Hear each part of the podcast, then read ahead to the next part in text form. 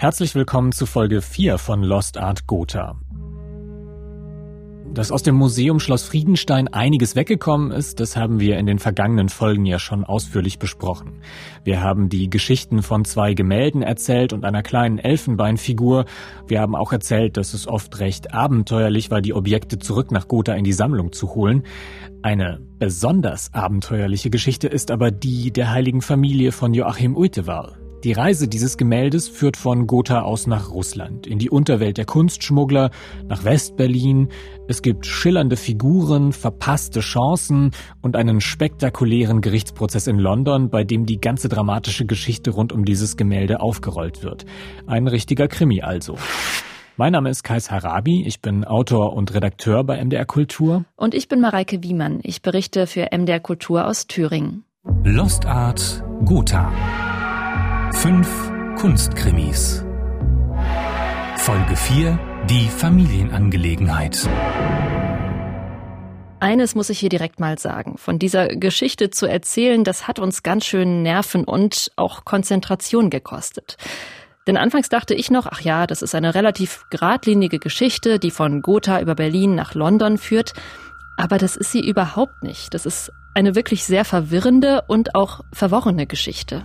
Ja, das fängt schon beim Titel des Bildes an. Tatsächlich heißt es nämlich gar nicht die heilige Familie, wie wir bei der Recherche immer dachten, sondern Maria mit dem Kinde, dem kleinen Johannes, Anna, Josef und musizierenden Engeln. An anderer Stelle wird es auch nur Maria mit dem Kinde genannt. Kein Wunder, dass sich da so Kurznamen durchgesetzt haben. Warum sich vor allem der Spitzname die heilige Familie durchgesetzt hat, das liegt eigentlich auf der Hand. Zumindest wenn man es sich von Timo Trümper erklären lässt, dem Sammlungsdirektor der Stiftung Schloss Friedenstein. Es ist die heilige Familie dargestellt äh, mit dem Jesuskind äh, in der Krippe, aber auch mit so antiken Ruinen im Hintergrund äh, und äh, Engeln und Putti im, im Himmel. Gemalt ist das Bild im Stil des Manierismus. Das heißt, es ist eher flach und plakativ gemalt und zeigt kaum Perspektive, also wie wir das heute machen würden. Aber dafür ist das Bild ganz schön vollgepackt mit Details. Die Darstellung wird ja mit ganz, ganz vielen Elementen angereichert und obwohl das Bild ja kaum äh, die Hälfte eines DIN A4-Platz füllen würde, entdeckt man so viele zahlreiche Details, dass es eigentlich dazu herausfordert, in die Hand genommen zu werden, aus der nächsten Nähe betrachtet zu werden und um diese Feinheit äh, des Bildes wirklich studieren zu können. Gemalt hat es Joachim Utewal im Jahr 1603. Es gibt aber auch Quellen, die 1608 als Entstehungsjahr angeben, also auch hier nochmal Verwirrung. Die meisten Quellen sagen aber tatsächlich 1603. Timo Trümper schätzt auch, dass es nie dazu gedacht war, irgendwo aufgehängt zu werden hier sicherlich ein, ein, ein Kunstkammerstück, was gar nicht so unbedingt an eine Wand äh, gehörte, sondern äh, tatsächlich vielleicht sogar in eine, in eine Schublade, damit man es in die Hand nehmen kann, vielleicht in, ursprünglich in einem kleinen äh, Kästchen, ähm, damit man äh, diesem Objekt wirklich gerecht wird. Dieses Kunstwerk, wir bleiben jetzt einfach mal beim Spitznamen Die Heilige Familie, das hat echt einiges erlebt. Seit dem Zweiten Weltkrieg ist es wohl durch sehr viele Hände gegangen, bis es auf dem internationalen Kunstmarkt gelandet ist und dann am 1. April 1992 im Londoner Auktionshaus Sotheby's versteigert werden sollte. Wir wissen immer noch nicht alle Details, welchen Weg dieses kleine Kupfertafelbild eigentlich genommen hat. Die Verwirrung um das Bild fängt schon während des Zweiten Weltkriegs an. 1942, da versucht ein Leipziger Autor an eine Fotografie des Bildes zu kommen für ein Künstlerlexikon. Und als Antwort erhält er, dass das Gemälde im Herzoglichen Museum in Gotha sei. Ein Korrespondent aus den Niederlanden dagegen, der bekommt auf seine Anfrage die Antwort, dass das Bild sicher verwahrt sei. Wo und wie genau, das ist unklar. Was wir wissen ist, dass es während des Zweiten Weltkriegs üblich war, Kunstwerke vor Bombardierungen zu schützen, indem man sie aus den Museen holt und woanders sicher verwahrt. Aus Gotha kam zum Beispiel vieles nach Schloss Reinhardsbrunn, das ja nur 14 Kilometer entfernt liegt. Dort, so nimmt man an, muss wohl auch die heilige Familie von Uitewal den Krieg und die amerikanische Besatzung Thüringens überdauert haben. Darüber haben wir auch schon in der ersten Folge ausführlich gesprochen. Ihren sicheren Aufbewahrungsort verlässt die heilige Familie erst, als sie auf den Transportlisten der sowjetischen Trophäenbrigaden auftaucht.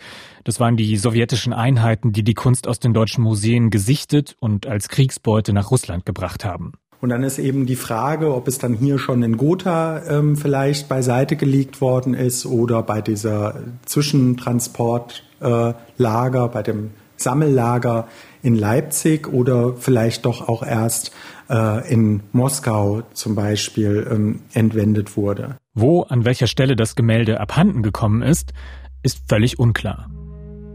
Also die Odyssee der heiligen Familie fängt an in den letzten Kriegstagen in Gotha und endet dann über 40 Jahre später in London bei Sotheby's. Ganz genau. Und jetzt wird's ein bisschen kompliziert. Denn von dem, was in diesen Jahren dazwischen passiert ist, gibt es zwei Versionen. Beide Versionen stammen aus den Gerichtsakten vom Prozess in London, bei dem die Stadt Gotha und die Bundesrepublik Deutschland das Bild zurückklagen wollten.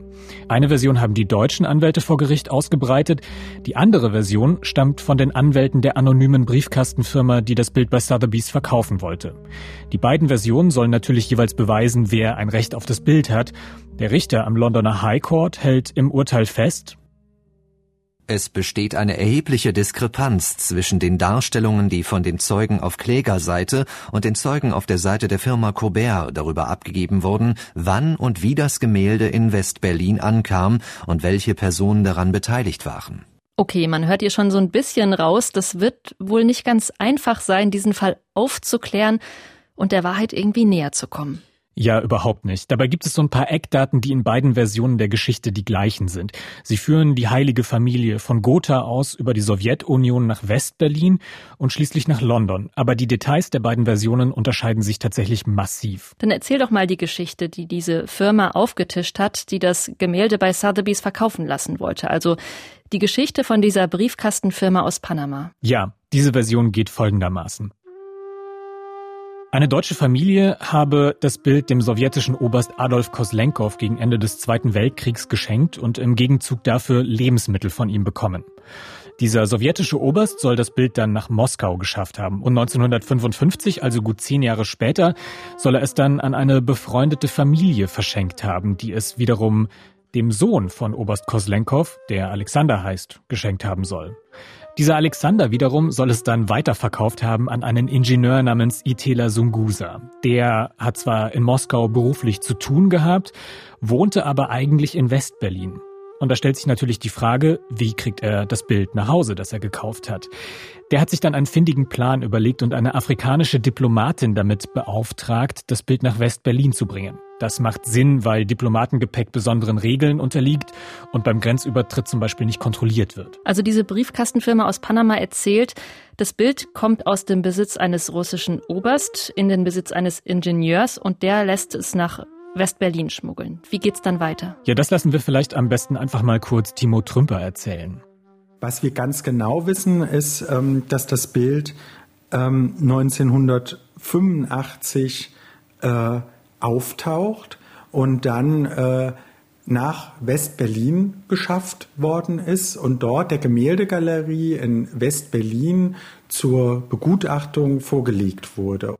Das ist eine der wirklich skurrilen Wendungen in dieser Geschichte. 1987 landet das Bild bei einem Kunsthändler in Westberlin, Holger Martin.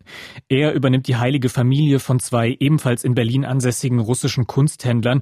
Er weiß aber nicht so recht, was er mit diesem Gemälde anfangen soll, wie viel es wert ist, für wie viel er es eventuell verkaufen kann. Also holt er sich Hilfe, und zwar bei der Berliner Gemäldegalerie im Stadtteil Dahlem. Die gehört zur Stiftung Preußischer Kulturbesitz. Das Museum soll bei der Schätzung des Gemäldes helfen. Aber offensichtlich weiß man recht schnell, was man da vor sich hat und schaltet die Staatsanwaltschaft ein, erzählt Christoph von Berg. Er ist einer der Anwälte, die die Gotha-Ansprüche vor dem Gericht in London vertreten haben und hat sich dementsprechend auch intensiv mit der Geschichte und den vielen verschlungenen Pfaden auseinandergesetzt, die die heilige Familie so zurückgelegt hat. Die Staatsanwaltschaft schnappt sich das Bild also und das ist eine Szene, die wirklich eines Krimis würdig ist, wie Christoph von Berg erzählt. Als die Kunsthändler kamen und das Bild brachten, kam die Staatsanwaltschaft zur anderen Tür rein und hat denen das Bild weggenommen. Und damit war es erstmal sichergestellt. Das passiert alles im Jahr 1987, aber die Geschichte ist da noch lange nicht zu Ende, oder? Ja, genau. Das passiert so ungefähr bis August 1987. Und am 31. August 1987, also wenige Monate nach der Beschlagnahmung, geht an Henning Bock, den damaligen Direktor der Gemäldegalerie in Dahlem, ein mit Schreibmaschine abgetipptes Schreiben, nämlich der Beschluss der Staatsanwaltschaft, die Beschlagnahmung aufzuheben und das Gemälde an seinen letzten Besitzer, also an diesen Kunsthändler Holger Martin, zurückzugeben. Der Empfangsberechtigte ist aufgefordert worden, das Gemälde abzuholen und den Empfang zu quittieren. Um Übersendung der Aushändigungsbestätigung zu gegebener Zeit wird gebeten, nochmal verbunden mit Dank für die freundliche Unterstützung bei der sachgerechten Lagerung. Hochachtungsvoll der Staatsanwalt. Und zu dem Schreiben, da gehören auch noch zwei handschriftliche Seiten, dass die Beschlagnahmung aufgehoben wird. Ein Grund wird nicht angegeben und das ist ein Umstand, über den sich Anwalt Christoph von Berg noch heute in Rage reden könnte. Timo Trümper, der Gotha Sammlungsdirektor, der hat immerhin eine Idee, warum diese Beschlagnahmung aufgehoben worden sein könnte. Wir befinden uns noch in der Zeit vor der Wiedervereinigung. Ich vermute, das ist der Grund, warum dann das Gemälde wieder freigegeben worden ist, weil äh, weil es einfach keinen Kläger gab auf westdeutscher Seite. Jedenfalls geht das Gemälde jetzt erstmal zurück an Holger Martin. So, jetzt erstmal Stopp bis hierhin. Das Gemälde soll also in dieser Version der Geschichte von der Briefkastenfirma aus Panama einem russischen Oberst geschenkt worden sein, der es wiederum einer befreundeten Familie geschenkt haben soll, die es dann dem Sohn des Oberst wiedergegeben hat. Also die eine Familie hat es praktisch der anderen geschenkt und die hat es dann wieder zurückgeschenkt. Okay. Der Sohn des Oberst soll es verkauft haben, dann ist es nach West-Berlin geschafft worden, wo es in der Gemäldegalerie gelandet ist. Das ist eben die eine Version der Geschichte, bis hierhin, die die Vertreter von Colbert Finance erzählt haben, dieser Briefkastenfirma. Mit dieser Version soll dann also bewiesen werden, dass das Gemälde rechtmäßig bei Sotheby's zum Verkauf stehen darf? Genau, Michael Karl, einer der Anwälte der deutschen Seite, nennt diese Geschichte in seinem Buch Kunstdiebstahl vor Gericht aber, Zitat, eines der raffiniertesten Lügengebilde. Also das heißt, was du eben erzählt hast, das stimmt alles gar nicht, vielleicht. Und wir müssen die Geschichte sozusagen an dieser Stelle ja, zurückspulen, zurück auf Start gehen, ja? Genau, es gibt ja noch die Version, die die Bundesrepublik Deutschland bzw. die Anwälte der Gotha vor Gericht ausgebreitet haben. Man geht davon aus, dass die der Wahrheit schon näher kommt, als die, die Colbert Finance da aufgetischt hat.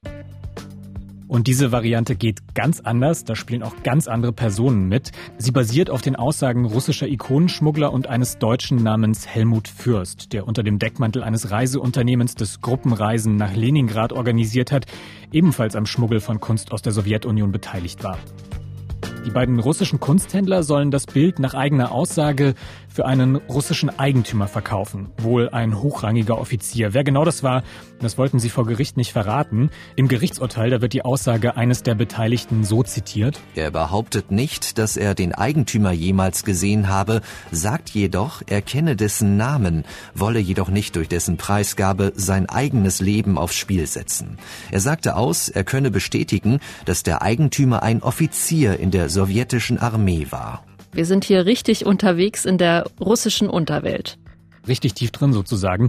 Diese russischen Kunsthändler, die sind sich unsicher, ob sie es vielleicht mit einer Fälschung zu tun haben und deshalb rufen sie einen Deutschen an, Helmut Fürst, unseren Reiseunternehmer und Kunstschmuggler. Der schmuggelt ja unter dem Deckmantel seines Reiseunternehmens Kunst aus Russland in den Westen und der bestätigt den beiden am Telefon, dass das Bild echt sei. Dann beschließt er, dass er das Bild kaufen möchte. Den Transport nach Deutschland soll aber eine andere Person übernehmen. Und zwar die Frau eines Diplomaten aus Togo, Mariuena Dikini. Die trägt den Spitznamen Big Mama. Klar, denn Diplomatengepäck darf ja nicht kontrolliert werden. Ziemlich schlau. Ganz genau. Und Big Mama ist auch nicht ganz unbekannt in der Szene. Sie schmuggelt in ihrem Gepäck öfter Kunst aus der Sowjetunion. Das Ziel des Bildes ist Westberlin. Dort kommt es im März 1987 auch an, allerdings nicht wie geplant bei Helmut Fürst, der ja sehr viel Geld dafür ausgegeben hat, es nach Berlin zu schaffen, sondern bei einem gewissen Peter Rode. Ich muss gestehen, ich verliere so ein bisschen den Überblick. Noch ein Beteiligter mehr. Wer ist das? Ja, das ist ein Berliner Ikonenhändler und auch eine ziemlich skurrile Figur. Der Anwalt Michael Karl schreibt in seinem Buch Kunstdiebstahl vor Gericht, dass er sein Geschäft zum Beispiel als Plattenladen getarnt habe. Und für den Prozess ließ er sich dort auch nur vernehmen unter Zitat Schutz von orientalischen Leibwächtern. Helmut Fürst, der in Anführungszeichen Reiseunternehmer, findet jedenfalls heraus, dass der in Anführungszeichen Plattenhändler Peter Rode das Bild hat und will es jetzt natürlich zurückhaben. Die beiden machen also einen Deal und beschließen, dass sie das Bild gemeinsam verkaufen möchten. Und dann landet das Bild bei Holger Martin, diesem Kunsthändler, den wir schon aus der ersten Fassung der Geschichte kennen. Genau, der bringt es in die Berliner Gemäldegalerie, das Bild wird dann beschlagnahmt und wieder freigegeben und verschwindet dann wieder. Es wird wohl auch mehreren deutschen Museen zum Kauf angeboten, auch dem Museum in Gotha. Für 400.000 Mark hätte die heilige Familie schon 1990 nach Gotha zurückkehren können. Aber Michael Hebecker, der damalige Direktor des Museums, konnte die Summe einfach nicht aufbringen. In beiden Versionen der Geschichte landet es jedenfalls am Ende bei einer Frau namens Mina Breslav, die es wohl am Ende auch an die Briefkastenfirma Colbert Finance in Panama verkauft hat. Die Firma versucht es dann erfolglos auf dem internationalen Kunstmarkt zu verkaufen und am 29. November 1988 wird das Gemälde schließlich bei Sotheby's eingeliefert. Ich fasse das jetzt noch mal kurz zusammen. In dieser Variante der Geschichte, also der offiziellen Variante sozusagen, wie sie das Gericht auch anerkennt, da verkauft ein sowjetischer Eigentümer das Bild. Es landet in den Händen von Kunstschmugglern, die sich gegenseitig übers Ohr hauen. Es wird dann an eine gewisse Mina Breslau verkauft die es wiederum an die Briefkastenfirma in Panama weiterverkauft. Und letzten Endes landet es dann bei Sotheby's. Genau so. Und das ist die Version, die wohl auch nach jetzigem Stand der Wahrheit am nächsten kommt. Wirklich ziemlich verworren bis hierhin. Aber zum Glück gibt's dann erstmal so eine Art Atempause von 88 bis März 1992. Da passiert irgendwie gar nichts rund um dieses kleine Gemälde. Aber im März 92, da herrscht dann plötzlich Aufregung in Gotha, denn dann wird bemerkt, dass die heilige Familie von Uetewal bei Sotheby's in London am 1. April unter den Hammer kommen soll. Das Bild ist echt groß auf den Titel des Auktionskatalogs gedruckt und gilt dort offensichtlich als Highlight. Auftritt Christoph von Berg. Der Anwalt hat sich Anfang der 90er aus Bremen auf den Weg in den Osten gemacht und hat sich hier mit zwei Kanzleien niedergelassen. Eine in Leipzig und eine in Gotha. Und er ist in beiden Städten ziemlich gut vernetzt. Seinerzeit kam der Museumsdirektor Herr Hebecker und der Bürgermeister von Gotha, Herr Kukulenz, auf mich zu und sagten, Herr von Berg, was machen wir denn damit?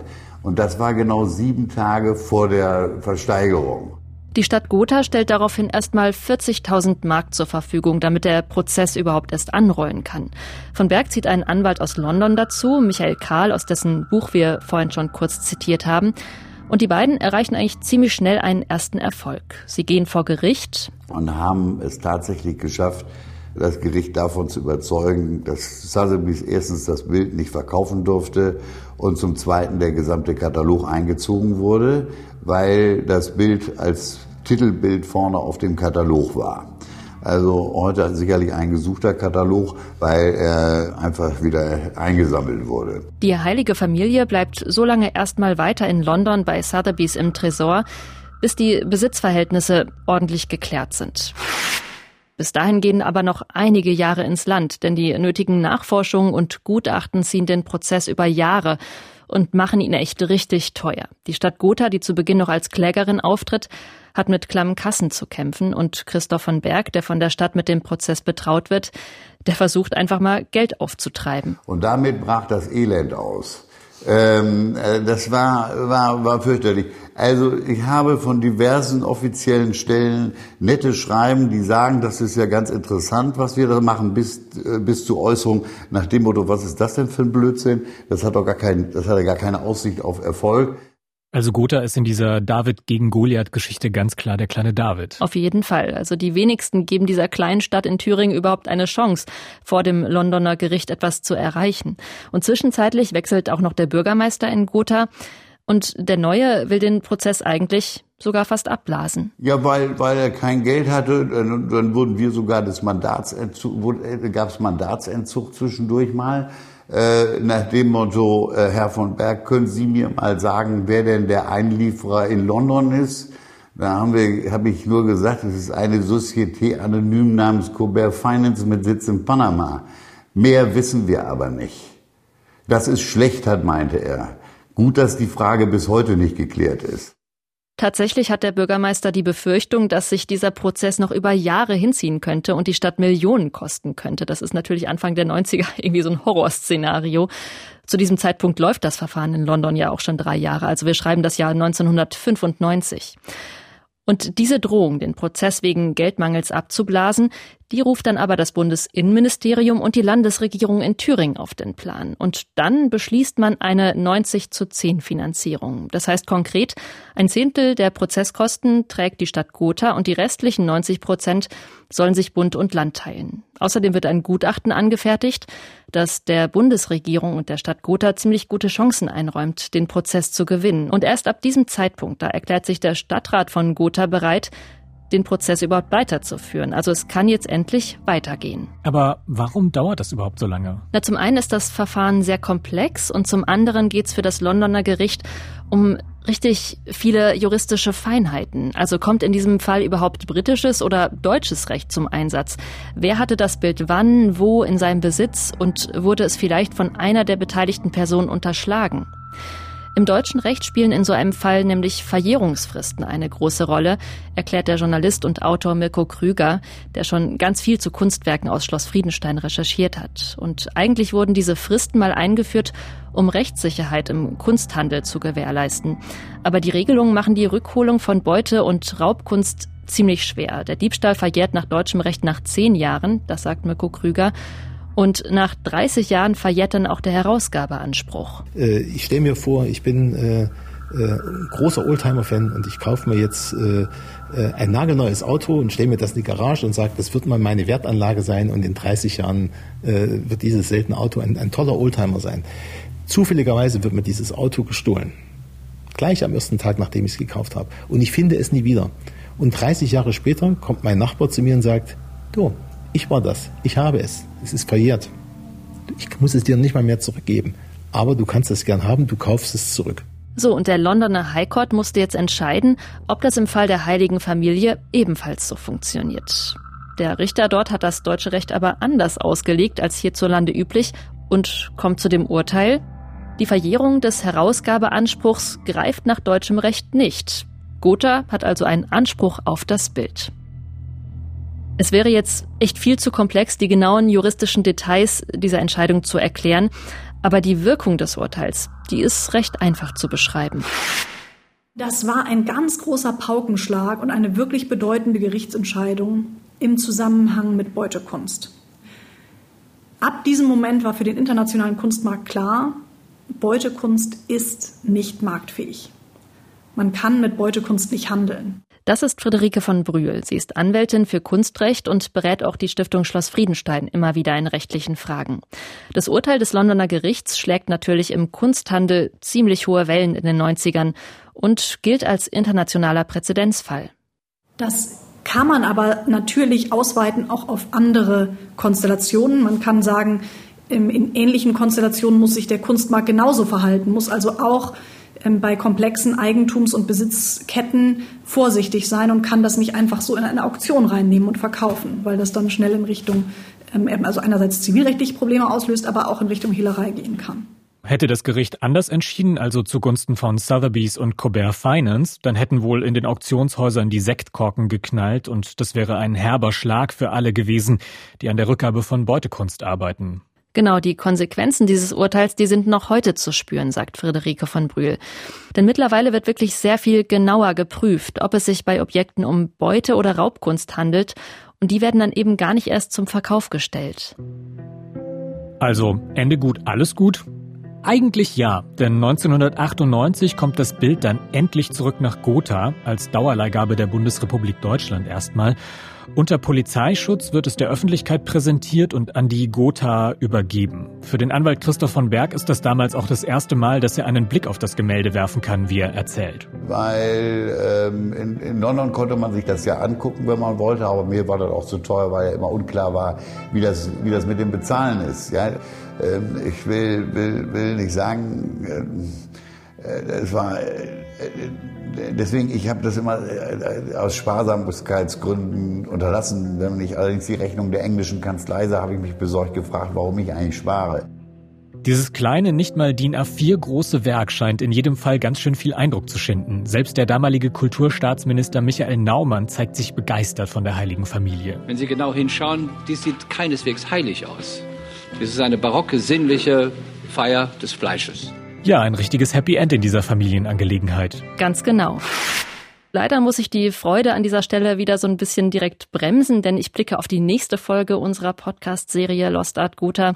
Und da geht's dann um eine Geschichte, die ja kein Happy End hat, denn es geht um ein Kunstwerk aus Gotha, das in einem anderen deutschen Museum liegt. Wir zeichnen den Weg einer kostbaren Handschrift nach, die mal in Gotha war und jetzt aber in einem Museum in Bayern ist. Die Bundesrepublik hat damals gesagt, okay, unser großes Nationalmuseum ist in einem geteilten Vaterland das germanische Nationalmuseum. Wir können es nicht wieder in die alte Sammlung zurückgeben und hat es befristet dorthin gegeben, sage ich. Heute sagt das germanische Nationalmuseum, nein, sie hätten das gekauft und es wäre ihnen. Das dann also in der nächsten Folge. Das war Folge 4 von Lost Art Gotha 5 Kunstkrimis, ein Podcast von MDR Kultur. Ich bin Mareike Wiemann. Und ich bin Kais Harabi. Und an diesem Podcast haben auch mitgearbeitet André Lühr, der das Sounddesign für uns entworfen hat, Ina Namislo und Felix Gebhardt, die uns redaktionell betreut haben.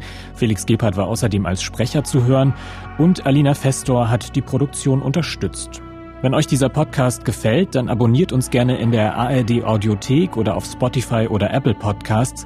Bei Apple Podcasts könnt ihr außerdem eine Bewertung schreiben und so anderen helfen, diesen Podcast leichter zu finden. Wir sagen Danke fürs Zuhören. Dankeschön.